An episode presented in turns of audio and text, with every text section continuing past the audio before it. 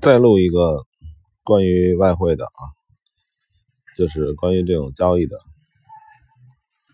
呃，最近有有一个朋友呢，他这个爆仓了，呃，小爆小仓。我认为呢，呃，这是不是坏事儿？但是听他的这个口口温口吻里边呢，感觉还是会再爆。他是说呢，他当时判断错了，呃，判断错了，所以就爆了。其实跟前面我跟那哥们也教过，说你这个，你心中有判断俩字儿，就肯定要输，就是没什么判断错、判断对之说。怎么说呢？就是。嗯，它不像说高考，还有这个某些重要的事情，它这个一定要要这个积极主动表现好才能挣钱，是吧？这个因为这个正确答案只有一个，而且就是说，在我们现在的教育体系里也是这样，就是不管是高考、中考什么考，都是。都是先规定了确定性的答案，然后呢，学生以这个学生要用一半的想法去揣测出题人的想法，对吧？就是因为他的答案是确定的，所以我们习惯用确定性，就是这东西已经确定了，这东西已知，来解决所有问题。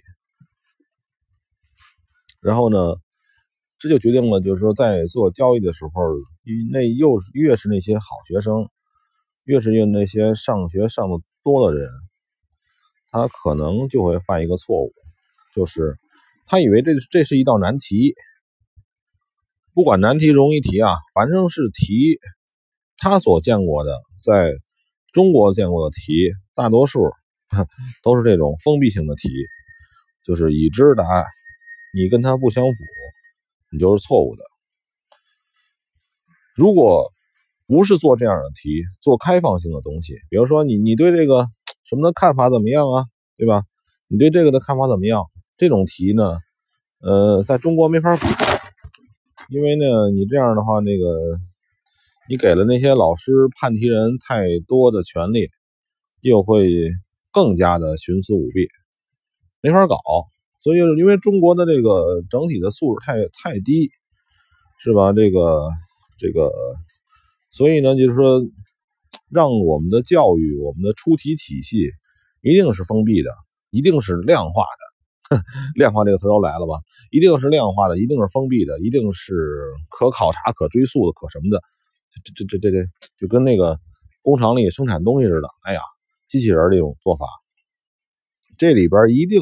这个事儿难以考察的是人心，对吧？你就是你，你可以当着面对我点头哈腰，对我说好话，你心里在骂我，在诅咒我。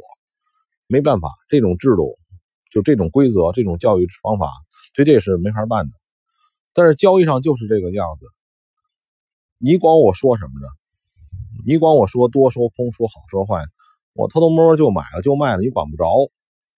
所以在这个交易这个领域里边，最后体现出来是人的真实的心灵的一个斗争，人的真实的心的一个一个斗争，它是不可预测的，不可不要用确定性，你可以说它有点有一部分是可以预测的，当然什么都什么东西都是有一定的规律的，但是总之呢，就是用这种那种这种呃封闭性的答案。这种习惯性的这种东西来做交易，呃，还是要死掉的。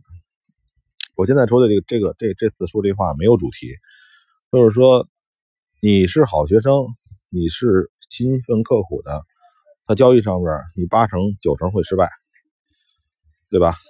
这是百分之百的。